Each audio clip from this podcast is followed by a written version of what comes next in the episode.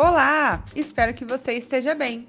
Eu sou a Renata da Cão Passeador e hoje a dúvida enviada é sobre uma cadelinha de três meses que está fazendo cocô e xixi fora do tapete higiênico, mas tem horas que ela acerta.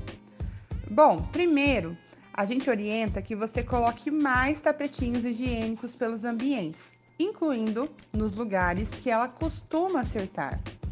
Segundo, mantenha sempre os tapetes higiênicos limpos e prefira tapetes higiênicos maiores, pois quando ela vai fazer as necessidades, geralmente ela faz uma voltinha e se esse tapete estiver sujo, provavelmente ela vai buscar um lugar limpo.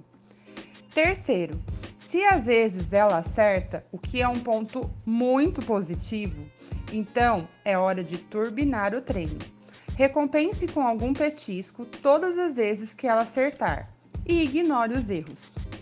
Se os sintomas persistirem por mais de uma semana, orientamos agendar uma sessão de adestramento comportamental em dupla.